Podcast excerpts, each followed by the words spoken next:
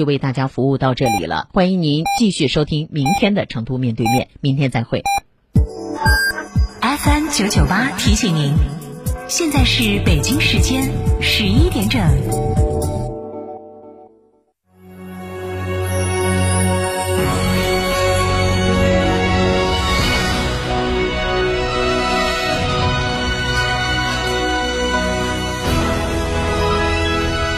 成都的声音，FM 九九点八，成都人民广播电台新闻广播。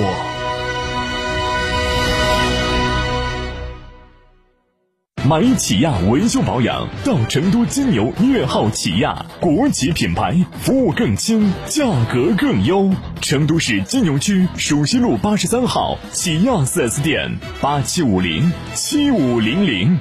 欢迎光临天成餐厅，这里为品牌提供经典广播电视新媒体做法，有品牌宣传、软性植入、专属定制活动执行，独家代理成都电视台全频道频率以及看度 APP 广告业务。天成传媒层出不穷，合作热线八四三三六九五五。从别墅到别墅生活，山顶为您想的更多。山顶装饰十四年专注高端整装定制，微信预约五个 V 九四六五个 V 九四六。六电话预约八幺七幺六六六七八幺七幺六六六七，在成都有别墅的地方就有山顶装饰。爸爸妈妈，我想学小主持。爸爸妈妈，我想养小兔子。爸爸妈妈，我想玩田径越野赛。我想去加工稻谷，想去搭建竹筏，想体验丝棉扎染。我想要独立。神奇小脑袋对世界充满好奇，想玩想学，一次满足。成都广播电视台全媒体小主持人夏令营等你来，专业主持人授课，学习小主持技能，在大自然里学知识，吃好住好，安心保障。结课时，优秀学员还有机会签约小主持，参与节目录制，更多可能性等你来探索。早早咨询还有隐藏优惠，零二八六二幺二五幺七二零二八六二幺二五幺七二，快打电话了解吧。你心目中的武侠是什么样？是张无忌，是霍元甲，是楚留香，还是赵子龙？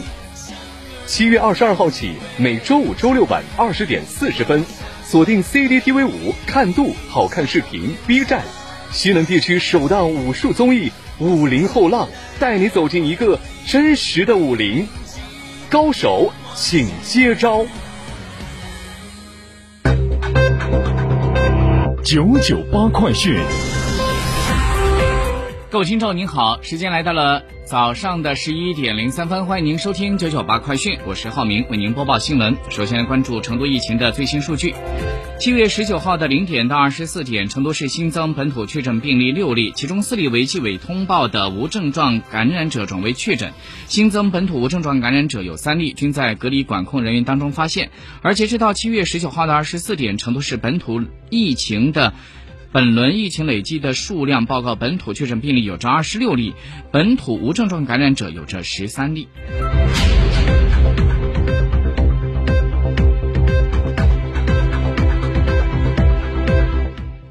再来看一下全国疫情数据。七月十九号的零点到二十四点，三十一个省、自治区、直辖市和新疆生产建设兵团报告新增确诊病例一百五十例，其中境外输入病例四十二例，含四例由无症状感染者转为确诊病例。本土新增病例有一百零八例。具体来看，甘肃四十七例，广西二十例一例，广东二十例，四川七例，上海五例，安徽四例，江西三例，北京一例。据中国地震台网自动测定，在七月二十号的十点三十三分，在新疆的昌吉州昌吉市附近发生里氏五点一级左右地震，最终结果以正式速报为准。农业农村部发展规划司的司长。曾衍德今天上午在国新办新闻发布会上表示，全力扩大农村农业投资，加大实施农业农村建设项目。目前，农业农村领域中央预算内的投资已经全部下达，规模比上年小幅增长。抓紧启动“十四五”规划安排的重大工程行动计划，积极推动智慧农业、农业科技创新、产业融合等新型基础设施建设，加快补齐农业农村现代化的短板。农业农村部畜牧兽医局的负责人陈光华在今天上午举行的新闻发布会上介绍，从六月下旬开始，猪价经历了一波上涨，近期已经是有所回落。目前猪肉价格一公斤在二十二点八元左右，以近期的价格高点降了一点一元左右。目前生猪生产充足，后期猪价不具备持续上涨的基础。贝壳研究院在今天发布了一百零三个重点城市主流房贷利率的数据。二零二二年七月份，重点城市的主流首套房贷利率为百分之四点三五，二套房的利率为百分之五点零七，分别较上个月回落了七个两个基点。整体房贷的利率创了二零一九年以来的新低，平均放款的周期为二十五天，较上个月缩短四天。截至目前，一百零三个城市当中，已经有着七十四个城市的首套、二套房的贷款利率低至首套百分之四点二五，二套百分之。五点零五的下限水平。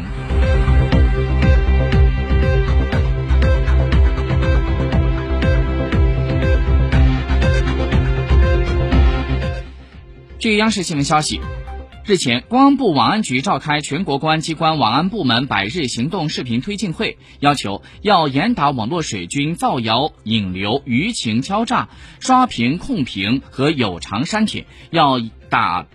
严打制作勒索病毒、僵尸网络以及 DDoS 攻击等等黑客团伙人员，要严打非法窃取、买卖公民个人信息团伙、行业内鬼和数据黑企，全力支撑重拳打击网络传销、裸聊敲诈、网络贩毒、套路贷等黑恶违法犯罪等。根据经济日报消息，今天经济日报发表了署名为金关平的文章，指出，随着我国疫情防控形势总体向好，促消费政策逐步落实到位，消费市场回升态势明显。国家统计局的数据显示，六月份社会消费品零售总额增速转正，同比增长了百分之三点一。下半年应该把握消费恢复向好的势头，提振消费信心，拓展消费场景，巩固消费对经济发展的基础性作用。国内消费经受住疫情的冲击，呈现出回升势头，积极变化明显增多。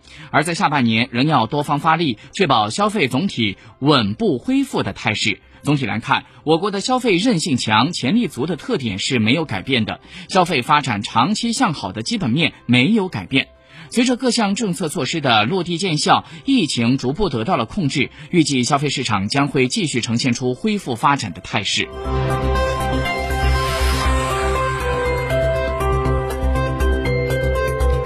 新华社消息，经有关方面协商一致。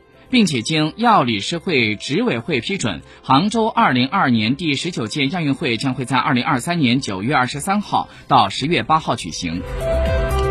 再来看一下国际消息，昨天。我军赴老挝参加和平列车2022的卫生列车通过了友谊隧道驶入到老挝境内，这标志着中老铁路跨国投送任务正式开始。这也是2021年12月3号中老铁路开通以来首次组织卫生列车跨境铁路投送。